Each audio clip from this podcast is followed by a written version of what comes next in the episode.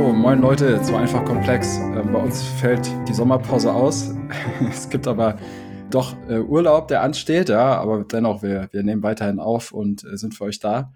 Burkhard hat uns heute auch heute wieder ein cooles Thema mitgebracht und das ist die Konsole, der Terminal, die Eingabeaufforderung. Wie denn eigentlich nun, Burkhard? Prompt, Command Shell, ich weiß es nicht, es gibt tausend, glaube ich, tausend Worte für das Ding. Prompt ist ja gerade ganz modern.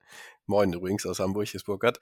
Prompt ist ja ganz modern hier, AI und so weiter, alle sprechen jetzt von Prompt, so, ja. Ähm, also, wir wollen heute über dieses blinkende Ding sprechen, was typischerweise über so einem schwarzen Fenster irgendwie hängt. Ohne Grafik, ohne alles, so wie es früher halt auch mal war. Und wenn man Matrix geguckt hat, dann irgendwie auch so war, ja. Genau, was ist das eigentlich, ja? Ich meine, ich sehe das ja immer nur bei dir, dass du quasi deinen Computer nur über dieses, über dieses schwarze Eingabefeld da irgendwie bedienst und irgendwas rein tippst. Sieht irgendwie recht kryptisch aus, ja. Wahrscheinlich ist da ein System dahinter. Ich klicke lieber mit der Maus und so, ja. Ich klicke auch sehr gerne, also das mache ich auch nicht so oft. Dass ich, also das, das sieht nur so aus, als würde ich das den ganzen Tag machen. Ne? Also selbst, selbst äh, im Linux-Betriebssystem, was ich ja benutze hier auch als meinen privaten Rechner, ist, äh, ist auch das Klicken und die, dieses User-Interface, wie man so schön sagt, also alles, was Fenster und Knöpfe ist und so weiter, schon auch so weit fortgeschritten, dass es eigentlich mehr Spaß macht, als immer in der Konsole rumzufahren. Ja. Aber kannst du theoretisch alles machen über deine Konsole? Oder ja, ich würde sogar sagen, noch mehr. Ja. Ich glaube, das ist immer noch so. Also ähm, ich glaube, im, im, im schlimmsten Fall kannst du bei allen Betriebssystemen, Windows, Mac und Linux auf der Konsole am meisten machen. Ne? Weil das ist der direkte Zugriff runter aufs Betriebssystem. Also war es schon immer und so ist es heute noch. Ja? Bloß, dass man es halt sehr gut versteckt, weil man kann natürlich auch viel Quatsch damit machen. Ja? Und wenn du nicht weißt, was du tust, ähm, dann lieber nicht. Ja? Ich habe gerade bei mir getestet hier am Windows-Rechner. ich kriege die Konsole unter dem Begriff Eingabeaufforderung. Ich habe, glaube Windows 10, dann kriege ich die und kann die öffnen, aber dann ist halt auch Ende mit meinem in meinem Wissen. Ähm, du, dann erzähl uns mal, was ist denn die Konsole? Woher kommt die? Warum benutzt man die dann jetzt eigentlich immer noch, wenn's, wenn das Klicken so viel schöner geworden ist? Ja, gute Frage.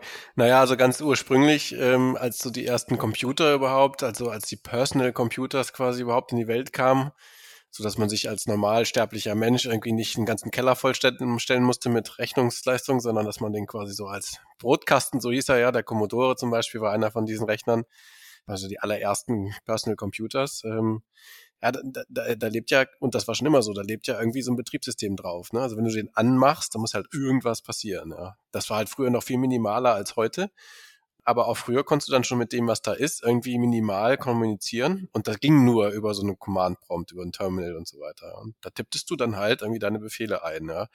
Und was willst du machen mit dem Betriebssystem? Naja, du hattest das früher schon auch so. Ja, du hattest halt zum Beispiel am Commodore, das typischerweise, was man damit machen wollte, war halt irgendwie eine Diskette einschieben und dann das Spiel laden oder beziehungsweise angucken, was auf der Diskette drauf und dann irgendwie ein Spiel starten und so weiter. Ja. Das kannst du heute klicken und du musst ja auch keine, keine Floppy-Disk mehr einschieben. Aber früher war das halt der Fall. Und äh, das ist, was du machst. Ne? Also du sprichst quasi mit den Grundfunktionen des Betriebssystems, ja. Und ähm, die Grundfunktion eines Betriebssystems, das sind halt solche Sachen wie I.O., also Input-Output, also ähm, Files äh, lesen, schreiben, manipulieren, ja, äh, sogar auch Netzwerksachen irgendwie durchziehen, ja, SSH und so, also ne, Zugriff auf andere Rechner nehmen, dann aber auch dein eigenes Filesystem angucken, also anzeigen lassen von was ist auf meinem Rechner drauf, was ist unter C bei Windows gespeichert oder bei Linux entsprechend in den Ordnern drin, ja, Files löschen, renamen, anlegen, all dieses, ja. Und äh, auch Konfigurationsfiles, also im Prinzip besteht ja so ein Betriebssystem, wenn man sich überlegt, was das ist, so das, das hat ja auch ganz viele geschützte Files bei Windows sind. Das sieht, also man sieht das heute alles gar nicht mehr. Ist ja so ein Bonbon-Programm geworden. Ne? Da musst du schon ganz viel klicken in den Fenstern, damit du überhaupt angezeigt bekommst, was so, wo die Gedärme, sage ich mal, wo die Innereien vom Betriebssystem von Windows aufgehoben sind, da unter C, System 32 und so weiter. Klingt dann ja auch schon gefährlich. Und die sind erstmal ausgeblendet, glaube ich. Ne? ausgeblendet, ja, damit der bloß, bloß keinen Unfug machst. Also wenn du da nämlich irgendwie anfängst zu markieren und umzubenennen oder zu löschen im schlimmsten Fall, dann ist, dann fährt dein Windows das nächste Mal nicht mehr hoch. Aber damit ähm, also das ist halt dein Betriebssystem, ja. Und ähm, um, um da drauf zu kommen und dann doch was zu machen, dann kannst du halt so ein Terminal benutzen, ja. CMD heißt das auch. Ich weiß nicht, wenn du CMD eintippst, bei dir geht es bestimmt auch noch, ja. Kannst du ja mal probieren.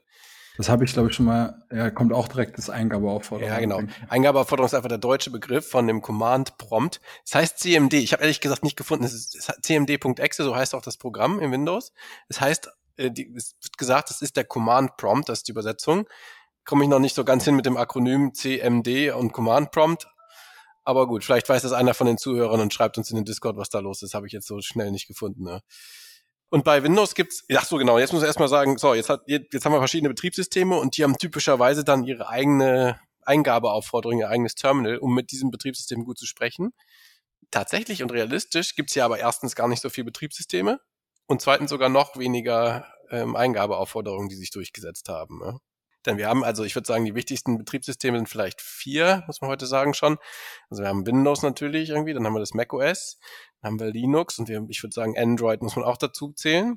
Ist, ist das iOS oder ist das nur auf dem Handy iOS? iOS, ja, genau, macOS würde ich jetzt mal gerade, kehre ich mal gerade in einen Schrank. Ähm, so, genau, und im Windows, äh, da gibt's die Eigenschaft, Windows hat ja, macht ja immer mal wilde Sachen so, da gibt's eigentlich dieses CMD, was du, die Eingabeaufforderung, die du gerade aufgerufen hast, das ist das ursprüngliche Ding so, ja. Das ist halt der, der Command-Interpreter. Und der ist halt auch immer noch bis heute und seit Windows, was war es, 3.11, glaube ich, die erste Version gewesen. Also auch schon auf dem DOS, wo es noch gar keine Fenster gab, war das CMD-Ding halt schon die, ja, das Ding halt, wie du mit deinem Rechner kommunizieren konntest. So, seitdem gibt's das, ja. Also ein uraltes Teil. Und weil es so uralt ist, ist es auch so ein bisschen in die Jahre gekommen und kann zwar viel, aber ist nicht mehr so richtig cool. Und deswegen gibt es in Windows noch ein zweites Terminal, das man vielleicht vom Namen her kennen, das ist die PowerShell. Ähm, die gibt's, ich weiß gar nicht ab wann, aber die ist, im, also die ist quasi auch im, im .NET, das ist ja so eine, die, diese Windows-Programmiersprachenwelt, das .NET Framework, da drin ist die programmiert. Und ähm, die ist einfach ein bisschen mächtiger als die CMD. Die CMD ist sehr textuell, also da kommt Text rein, ist verarbeitet wieder in Texte und so, du kannst nur sehr limitiert ähm, programmieren, aber man kennt vielleicht auch, ich weiß nicht, Gerrit, kennst du die BAT-Files? Hast du mal einen Punkt BAT-File gesehen? Nee, habe ich nie gesehen. Ah. Also ich habe die schon früher ganz oft gesehen, so in der Wissenschaft und so, wenn man so, so halbseidene Skripte macht oder irgend so wie, so ein bisschen automatisiert, ne? Also du kannst ja in Windows auch Sachen mal automatisieren wollen, ja, weil weil du zum Beispiel Wissenschaft machst, du hast irgendwas, was ich, irgendein Gerät, das habt ihr irgendwelche Files rausgekippt und so und du willst die dann halt, du willst dann quasi alle Files irgendwie zu einer bestimmten Zeit rüber kopieren in einen anderen Ordner oder irgend sowas, ja. Also das müsstest du ja heute in Windows dann ja immer wieder klicken. Das kannst du ja nicht so einfach automatisieren, ja. Also, wenn das jemand für dich machen soll, ja.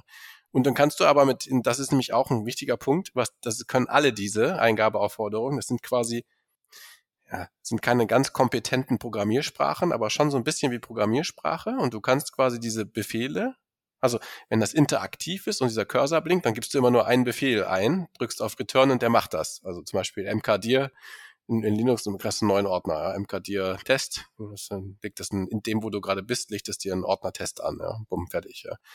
So, und dann machst du immer Schritt für Schritt irgendwie einen, einen Befehl, ja. Du kannst aber auch diese Befehle, die du eigentlich eingibst in das Prompt, in einen Pfeil schreiben, und speichern. Und das heißt in Windows dann .bat mit der Endung. Und im Linux heißt das typischerweise .sh für Shell. Und dann kannst du quasi der, dieser Eingabeaufforderung dieses Skript geben. Das nennt sich dann Shell-Skript oder Automatisierungsskript in Windows. Und die Shell arbeitet einfach Zeile für Zeile dein Skript ab, als hättest du das da eingetippt. Ja. Und damit kannst du halt so eine gewisse Automatisierung machen. Ja. Das war, das ist eigentlich Brot und Butter lange gewesen und eigentlich auch immer noch ähm, für, für so äh, IT-Administrationsaufgaben, ne, die halt darüber hinausgehen, was du so als normalsterblicher E-Mail-Leser so an deinem Rechner machst. Ja. Aber wenn du, wenn du so einen Admin hast von einer größeren Firma und der muss halt irgendwie mal für 20 Rechner irgendwas aufsetzen, dann schreibt er sich halt mal ganz gerne so ein Shell-Skript hin ne, und lässt das ausführen und dann passieren wilde Dinge. Aber du damit halt im Prinzip alles machen kannst, was du halt auch klicken könntest. Ja. Verstehe, okay. Ich habe die gerade mal aufgemacht hier, die PowerShell. Sieht erstmal aus wie die, wie die Eingabeaufforderung, aber in Blau. Die kann mehr, sagst du. ja, die kann mehr. Also die versteht halt objektorientierte Programmierung. Da hatten wir auch schon mal eine Folge drüber, das, da will ich heute gar nicht drauf eingehen, so, ne? Genau. Verstanden. Das heißt, es ist ein Relikt, also aus, aus alten Zeiten, was dann aber heute, heutzutage den, den Power-Usern immer noch ja, viel Zeit und, und Arbeit eigentlich erspart wenn sie was auch immer administrative Aufgaben machen, wie du hast gerade gesagt, neuen Ordner anlegen, irgendwelche Kommandos dem Betriebssystem mitgeben wollen. Ja, ganz genau. Und äh, ich will gerade nochmal, ich hatte jetzt die CMD erwähnt und die PowerShell, das sind halt so die Linux, äh Quatsch, die Windows-Dinger. Ähm, und ähm, äh, unter Linux hat sich die Bash durchgesetzt. Haben wir den Namen nochmal klingeln lassen hier im, im, im Podcast, Bash. Das ist, äh, steht für die Burn Again Shell. Burn Again Shells und das machen die gerne in Linux. Das ist wieder so ein Name, der irgendwie rekursiv auf sich ähm, spiegelt oder noch so eine zweite Bedeutung hat. Denn Burn war der ursprüngliche Autor der Burn Shell, die, das war quasi die aller, aller älteste Version von diesem Ding.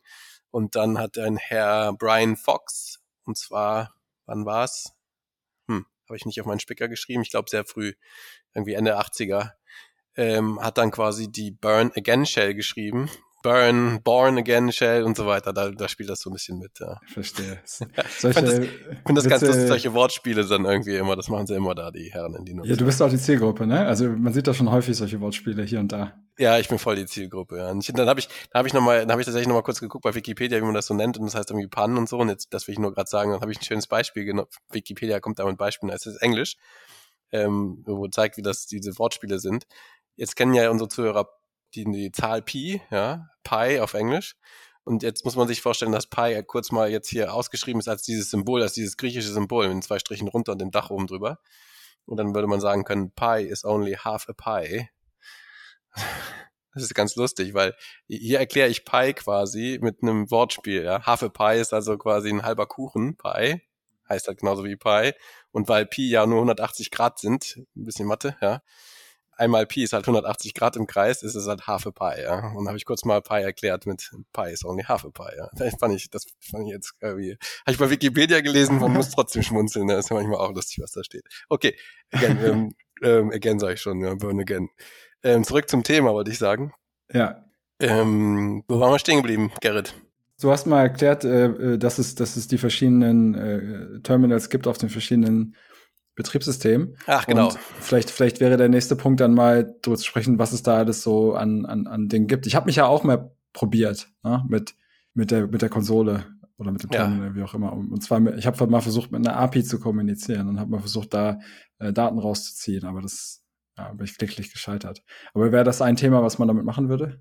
Ja, zum Beispiel, ne? Also da gibt's ja dieses be bekannte Programm, ähm, äh, ach, es gibt nur eins, was wichtig ist. Gehirn sei mit mir. Curl. Curl, danke. So, dann hast du, äh, Gerrit, dann hast du bestimmt äh, mit Curl gearbeitet mit dem Programm auf der, auf der, auf dem Kommando. Das ist, das ist das bekannteste, was man Ja, so gearbeitet ist aber übertrieben. Ich habe es Naja, aber nicht probiert. Ja, genau. Genau. Ähm, ja, genau. Sowas kannst du zum Beispiel auch damit machen und dann kannst du zum Beispiel von der Kommandozeile aus einen, einen API-Request abschicken an einen anderen Server und kriegst die Ergebnisse auch zurück. Aber dann halt immer so Text in so ein textueller, in einer textuellen Form. Ja, das ist halt bei der Bash ist das auch irgendwie im Prinzip ja, Textverarbeitung, Text rein, Text raus und so weiter. Du kannst Sachen auch pipen, automatisieren. Das ist extrem, extrem mächtig. Und, ähm, und dahinter steckt auch wirklich sehr, sehr viel, was man dann lernen muss oder immer googeln muss, wenn man es nicht auswendig kann. Ich kann es mittlerweile relativ gut auswendig. Es gibt extrem viele Kommandos. Ne? Die heißen, ich gebe dir mal kurz im Zuhörer, dass man so eine Idee hat. Ja? Also MKD habe ich schon mal erzählt, Make Dir, dafür steht das. Das macht halt einen, einen Ordner. Ja? Dann gibt es sowas wie MV, wie Move. Ja? Da verschiebst du halt Dateien oder Ordner. Ja? Ls für List, dann kannst du dir anzeigen, was ist wo drinne. Ja. Cut zum Beispiel zeigt dir den Inhalt eines Files an. ls zeigt dir den Inhalt eines Ordners an, also die Filenamen. Und wenn du in den File reingucken willst, dann kannst du Cut Filename aufrufen zum Beispiel, kommt das File an. Ja. Und so gibt's dann eine, und Echo zum Beispiel, ja, das, das, das macht einfach einen Echo von dem, was du da hast. Und dann kannst du da Variablen auswerten, dann Environment-Variablen einlesen und auslesen. Du kannst Date eintippen und zeigst dir die Systemuhrzeit an und, und, und, und, und. Ja. Ist das systemübergreifend, die Befehle, die du gesagt hast? Also Nein, die sind leider alle unterschiedlich. Also die musst du, wenn du die Bash-Befehle kannst, dann bist du relativ, und es ist total grauselig, es ist so, als würdest du von der englischen auf eine deutsche Tastatur gehen, weil es ist 80 Prozent gleich und 20 Prozent unterschiedlich, ja. Also, ähm, ganz, ganz bitter, ja. Muss das Y und Z. Ja, ja, genau. Äh, ungefähr so, ja. Und du bist dann immer bei, bei 20 Prozent liegst du halb daneben, so, ja. Und manchmal klingen die dann auch ähnlich, so, ja. Also, ja, also ich glaube zum Beispiel LS äh, gibt's nicht und es heißt Dirre oder irgend sowas, ja, zum Angucken bei, bei, bei Windows heißt es Dirre. Jetzt wollte ich noch kurz was sagen, ich hatte zu dem Betriebssystem was gesagt, Mac OS, das ist das Schicke, die haben im Prinzip ähm, schon immer auch quasi unterliegenden Linux, also einen, auch einen Bash, ja. Du kannst, früher war es Bash selbst, dann war es mal zwischendurch, es gibt mehrere Varianten von diesen Shells, dann war es mal eine K-Shell und eine Set-Shell und so weiter. Du kannst aber immer noch die Bash einfach haben wollen bei macOS. Dann sagst du einfach, also machst das Terminal macOS auf, tippst Bash und dann bist du in der Bash und dann kannst du damit die Befehle ausführen, so als wärst du im Linux. Das ist richtig cool, weil dann kannst du halt auch ähm, iOS, also Mac-basierte Betriebssysteme auch genauso automatisieren und steuern, ähm, wie du es von deinem Linux gewohnt ist. Nur Windows ist anders, ja. Apple nutzt unten drunter doch Linux, den Linux-Kernel oder sowas äh, für das Betriebssystem. Ja, ich, das darf man, glaube ich, nicht ganz so allgemein stehen lassen, aber da ist, da ist ziemlich viel Linux ähm, drin und dran, ja, genau. Okay, bei, bei Android ja zum Beispiel auch. Ja, genau. Es gibt dann immer so ein bisschen Emulatoren und so, das geht halt immer nicht ganz so plain, aber das ist, das kriegt man ja als Nutzer nicht mit. So, ja. So, und jetzt, ähm, jetzt haben wir, jetzt haben wir so ein bisschen geschnackt und jetzt ist die Frage, warum reden wir überhaupt über Terminals heute? Ja, ähm, nicht nur, weil es einfach eine Modeerscheinung ist. Also nochmal kurz was gesagt, die AI-Terminals. Jetzt, wenn sich jetzt jemand stolz fühlt, weil er irgendwie in so einen Prompt eingetippt hat auf einer Webseite, wo es wo so ein Ding blinkt, dann ist das halt kein Terminal. Das ist, das ist halt eine Webseite, wo man Text eingeben kann. Ja. Schon nochmal ein Schluck anders. So. Und äh, eigentlich ist auch das nicht das ursprüngliche, also wenn du das zum Beispiel im Windows aufmachst, du hast ja gesagt, das, das sieht hier bei der PowerShell hast du irgendwie ein Fenster, was blau ist, so, ja. Ähm, das ist ja auch schon wieder ein Fenster, wo du was tippen kannst, ja. Also eine grafisch aufgemöbelte äh, Konsole, sag ich mal, ja. Und ähm, das ist ja auch fein und gut, wenn du jetzt an deinem persönlichen Laptop sitzt. So. Und jetzt, jetzt sprechen wir ja auch oft über Cloud-Themen und so weiter. Und ähm, wir haben ja noch ganz andere Systeme, die auch computerbasiert sind, wo aber keiner typischerweise vorsitzt, sind nämlich unsere Server im Internet. Ja. Die sind halt 24-7 an und äh, deren Aufgabe ist es auch nicht, irgendwelche schönen Fenster anzuzeigen. Ja, das interessiert nämlich keinen. Deren Aufgabe ist es, auf Requests aus dem Internet, also von den ganzen Klienten, also von dir zum Beispiel, Gerrit, du deinen Browser aufmachst, dann ist die Aufgabe von so einem Server, dir möglichst schnell und geschmeidig irgendwie eine Antwort auf deine Anfrage zurückzugeben. Meistens in Form von einer HTML-Seite oder als äh, schickt dir halt eine Single-Page-Application zurück, also ein JavaScript-Bundle, hatten wir gerade letzte Folge. Das ist die Aufgabe von den Servern. Ne? Und Datenbanken, ein, Werte reinlesen, rauslesen und so weiter und so fort. Ja? Kein Mensch braucht dafür ein Fenster. Ja? Und hätten diese Server irgendwie so ein grafisches Betriebssystem mit diesem ganzen Fenstergedöns und so weiter, dann wäre das sogar eine schlechte Idee, weil das kostet ja alles Rechenleistung und Performance. Ja? Und du willst ja erstens wollen wir Green Computing machen, nicht umsonst irgendwie die, den Strom verbrennen für einen Quatsch, den wir nicht brauchen. Zweitens macht es das nur teurer und drittens langsamer. Das heißt, unsere Server sind halt, haben halt auch ähm, mal ein Windows-Betriebssystem, mal ein Linux-Betriebssystem. Das sind die, also Mac habe ich, sehe ich nicht so oft, da gibt es bestimmt auch, ja. Aber die haben typischerweise gar keine grafische Oberfläche.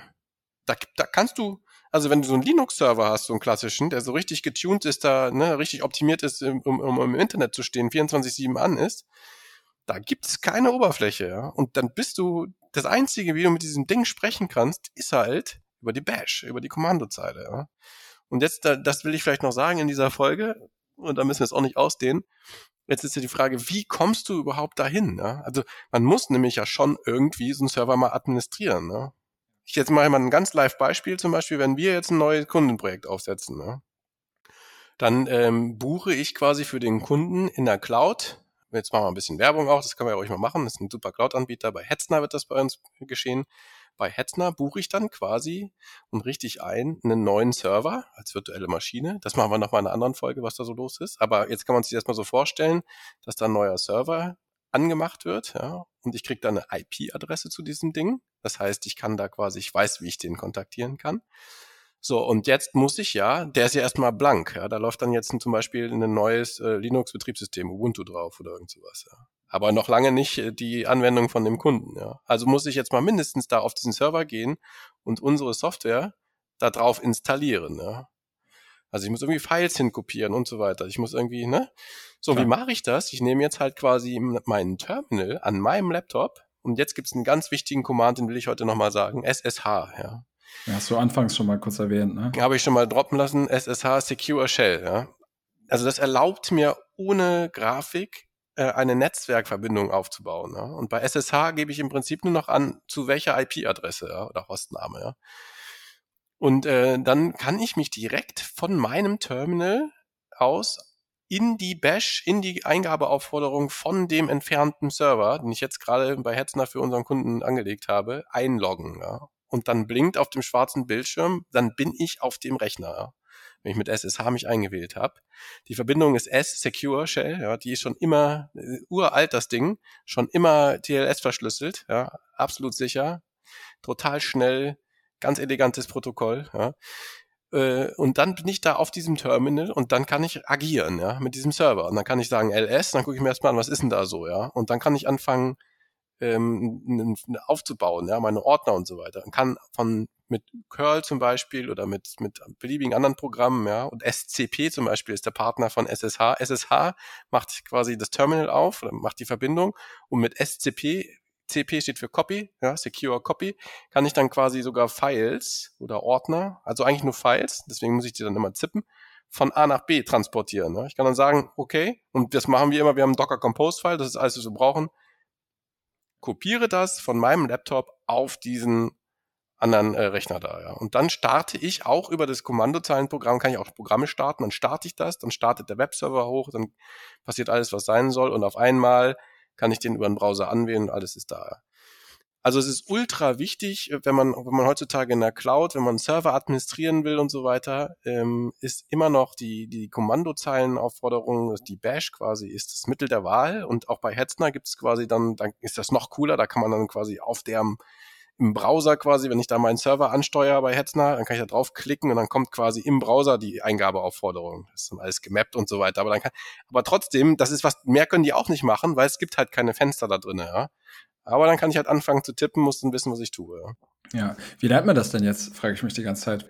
Das ist ein Arbeitsblatt im Informatikstudium, ähm, wo man die Befehle einmal auswendig lernt, oder ist das dann Learning by Doing? Ja, irgendwann muss man halt mal den ersten Cloud-Server aufsetzen und dann geht das halt über SSH und die, und die, und die Konsole. Du, da, das ist ja eine Ausbildung, ne? Also, also erstens kannst im Studium kommt das vorbei, wenn du Informatik studierst, dann lernst du das. Und ich habe tatsächlich ähm, ähm, am Max-Planck-Institut gab's eine gab's Kurse. Ich habe mehrere Scheine gemacht äh, für die Burn, für die Burn Again Shell, also für Bash. Ich bin zertifizierter Bash-User und da hast du dann richtig, das ist richtig anstrengend. Also da hast du richtig viele Kurse mit Prüfungen und so weiter, mehrere Levels. Ähm, das kann man richtig lernen. Natürlich gibt's da wie zu allem äh, extrem dicke Bücher, die kann man auch lesen.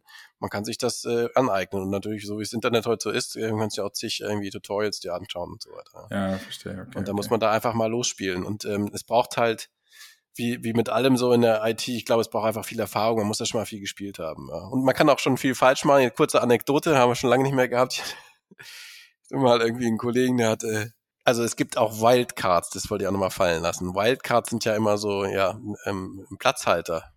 Du kannst nämlich zum Beispiel sagen, benenne mir alle Files, die irgendwie mit .js aufhören, um in .pdf oder irgend sowas. Ja. Dann kannst du so, dann kannst du so mit Sternen und so weiter arbeiten. Ja. Und du kannst jetzt auch, du könntest jetzt auch hingehen und sagen, ähm, RM steht für Remove, also löschen, ja. Und dann gibt's noch, dann gibt's noch eine weitere Option, minus RF. Das heißt dann, frag nicht nach. F steht für Force, minus F steht immer für Force meistens. Und RF steht für Recursive. Also RM minus RF heißt, lösche rekursiv. Das heißt, ähm, fang an und geh so weit runter, bis du nichts mehr findest. Ja. Äh, lösch alles hin. So, wenn du, wenn du RM minus RF Stern diesen Befehl rm space minus rf space Stern eintippst auf dem Linux-System, dann, ähm, dann kannst du noch kurz Tschüss sagen zu deinem Rechner und dann ist vorbei. Ja. Dann ist das komplette Betriebssystem deinstalliert. Alle Daten sind völlig futsch ja, und total Desaster. Ja. Und das ist jemand und, äh, Es ist mal passiert im Max-Planck-Institut irgendwie aus Spaß oder irgendwas. Ich weiß nicht mehr ganz genau, wie es dazu kam, aber irgendwie hatte RM-RF Stern bei uns auf einem so einem Server, wo relativ viel Zeugs drauf war, getippt und ähm, es führte sich aus. Es dauert dann einen Moment dann, dann ist schon schlecht, wenn es anfängt zu dauern, so, dann hast du irgendwas schlecht gemacht. Normal kommen die Befehle sofort zurück und wenn es irgendwie Zeit dauert, dann machst du was Gewaltiges, so, ja. Und nach zehn Sekunden war halt Feierabend, dann war auch die Konsole weg, so. Tschüss ja, und goodbye. Typischerweise bist du dann, da gibt's auch quasi Rechte-Management und so, ne? Also das, da musst du schon auch gut sein, so dass so einfach ist es nicht. Aber ich will nur mal so sagen, wenn jemand zum Beispiel, das ist ja auch so eine Sicherheit, vielleicht auch für unsere Zuhörer, wenn es immer heißt Virus und Sicherheitsbedrohung und so weiter, wenn es mal ein Angreifer, ein Krimineller schafft, quasi sich über SCP oder, oder SSH irgendwie Zugang zu schaffen auf so einen Server und, äh, und dann quasi sogar auch noch irgendwie äh, als Root, also mit vollen Rechten irgendwie da reinzukommen, dann, dann ist alles vorbei, ja. Also dann kann er machen, was er will, ja. Kann man sich ja vorstellen. Ne? Kann man sich vorstellen. Kann manipuliert werden, was man, was man, was man will. Ja. Ich habe noch eine Frage dazu ist das jetzt ein abgeschlossenes System? Also existieren jetzt alle Befehle? Das ist eine abgeschlossene Menge und die kann man jetzt lernen und dann kann man das auch oder kommen da noch Dinge hinzu? Ja, immer wieder neue Möglichkeiten da mit der Konsole. Und daran anschließend eigentlich kann man jetzt als Softwarehersteller sagen, als Softwarefirma, wir machen unser Produkt auch über die Konsole bedienbar. Also weißt du, als statt, statt ein klickbares Frontend könnte man ja auch sagen, hier für die Experten, um schon mal gewisse Dinge einzustellen, was sich Userrechte, keine Ahnung, also bei uns zum Beispiel Userrechte als ein Beispiel, die mir, das mir so einfällt, könnte man das nicht auch über über die Konsole irgendwie äh, da reinhacken, ja, für den Fall, dass da jemand das bevorzugt gegenüber dem, dem Klicken und, und Eintippen. Mm, es ist nicht so. Es ist eher so, dass die, diese Programme sind wie so ein Stück alte DNA, ne? Also das sind die, die werden auch fast nie angefasst. Also die sind, die sind eigentlich fertig schon seit, seit, Jahrzehnten. Und da werden auch nicht leichtfertig irgendwelche Befehle hinzugefügt oder schon gar nicht weggenommen, ja. Weil das, das die, also wenn man das einmal kann, dann bist du damit ausgestattet. Das ist tatsächlich, also normalerweise ändert sich immer alles ganz schnell in der Software hier bewegen wir uns quasi ganz runter an die, an den Kern von so einem Betriebssystem und da gehe ich nicht mehr, da, da kann ich nicht leichtfertig Sachen ändern, ja, weil äh, auch extrem viele, also ich glaube, das wissen unsere Zuhörer nicht, vielleicht auch nur nicht, Gerrit, also es gibt ja, es gibt ja ganze IT-Landschaften, die basieren darauf, dass solche Shell-Skripte, die riesig sind, ja, das ist quasi, das ist eigentlich grauseliger Urwaldcode ganz oft so, aber das, also das, die ganze äh, heile IT-Welt basiert auf diesen Skripten, dass die durchlaufen, ja, und zu einer gewissen Zeit irgendwas machen oder irgendwie, ja.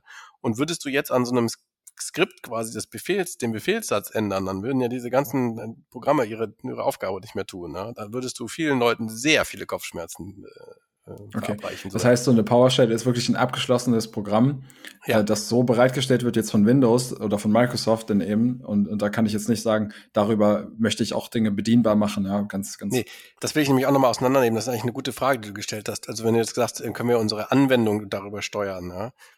Das ist, nein, können wir nicht, weil es einen anderen Ansatz hat. Das ist der Tunnel ins Betriebssystem nicht der Tunnel in Anwendung. Du kannst mit einer Anwendung gar nicht sich so tief einintegrieren, als dass du irgendwie einen Befehlssatz hättest auf dieser Ebene, auf dieser Command-Line-Interface, dass du da irgendwie direkt mit deinem, mit deiner Anwendung kommunizieren. Was du machen kannst, ist deine Anwendung starten. Das siehst du dann auch, eine gestartete Anwendung. Das kennt man, manchmal kennt man, wenn man jemand schon mal gespielt hat in Windows, gibt es diesen Task Manager, wo du dir dann Prozesse anzeigen kannst und so weiter und so fort, ja.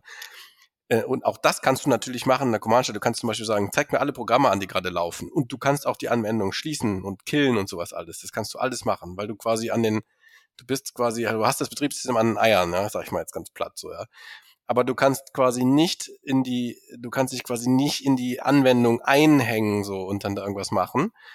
Was du aber machen kannst, ist wieder, das hatten wir ja gerade, wenn deine Anwendung, und das machen ordentliche Anwendungen so, wenn die jetzt eine, eine API hat, also eine Application Programming Interface, zum Beispiel über eine, über eine REST-Schnittstelle, dann kannst du zum Beispiel in der Kommandozeile das Curl-Programm nehmen, wie du es ausprobiert hattest, und von da aus Befehle äh, triggern, so, ja. Und das kann man dann auch wieder, und wenn man jetzt anfangen will mit Programmieren, dann kann man sich, das ist immer eine gute Frage, so, das ist auch schon ein bisschen Programmieren. Du kannst ein kleines Skript schreiben, wo du dann irgendwie diese Anfragen machst und das, was da rauskommt, verarbeitest du weiter und so. Dann fängst du quasi schon ein bisschen an zu programmieren. Und zwar ganz einfach mit den Tools, die dir quasi dein Betriebssystem schon zur Verfügung gibt, ja, so ein Shell-Skript zu programmieren, ne? also in der Bash quasi. Das ist minim, eine minimale Programmiersprache schon. Ne? Ich habe mal jemanden kennengelernt, der hat so ein, ähm, äh, das war, jetzt hole ich kurz aus, dann machen wir auch den, den Sack, glaube ich, bald zu. Aber ähm, es gibt, ähm, hm, ich habe mal Strukturchemie ähm, äh, auch studiert und man kann quasi mit einem Experiment die, die Atomdichte, die Elektronendichte Verteilung über die Atome darum irgendwie ausrechnen und dann sehe ich quasi auf atomarem Level Moleküle und dann kann man das sich quasi anzeigen lassen als dreidimensionales Ding, was man auch noch drehen kann im Fenster und kann sich quasi so ein Molekül auf atomarem Level anzeigen. Und dieses Programm, was quasi diese Atomdichte getraced und die Polygone da ausgefüllt hatte, das hatte mal einen, ähm, äh, einen Kollege Arbeitskollege ähm, vom, vom European Molecular Biology äh, Institut, der halt Wissenschaftler war und krasser Mathematiker oder weiß nicht, was der alles war.